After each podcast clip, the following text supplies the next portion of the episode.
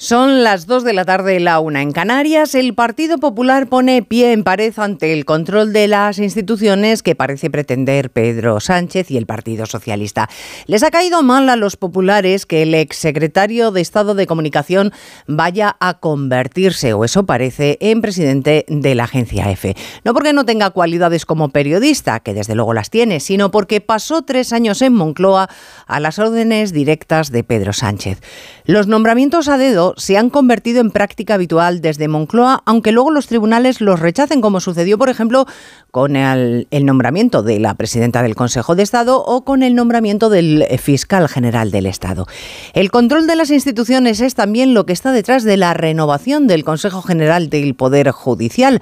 Sánchez se ha quejado esta mañana amargamente en Antena 3 de que en todos los años, en todos de la historia del Consejo, casi siempre la mayoría ha sido conservadora. Y claro, él está dispuesto a arreglarlo.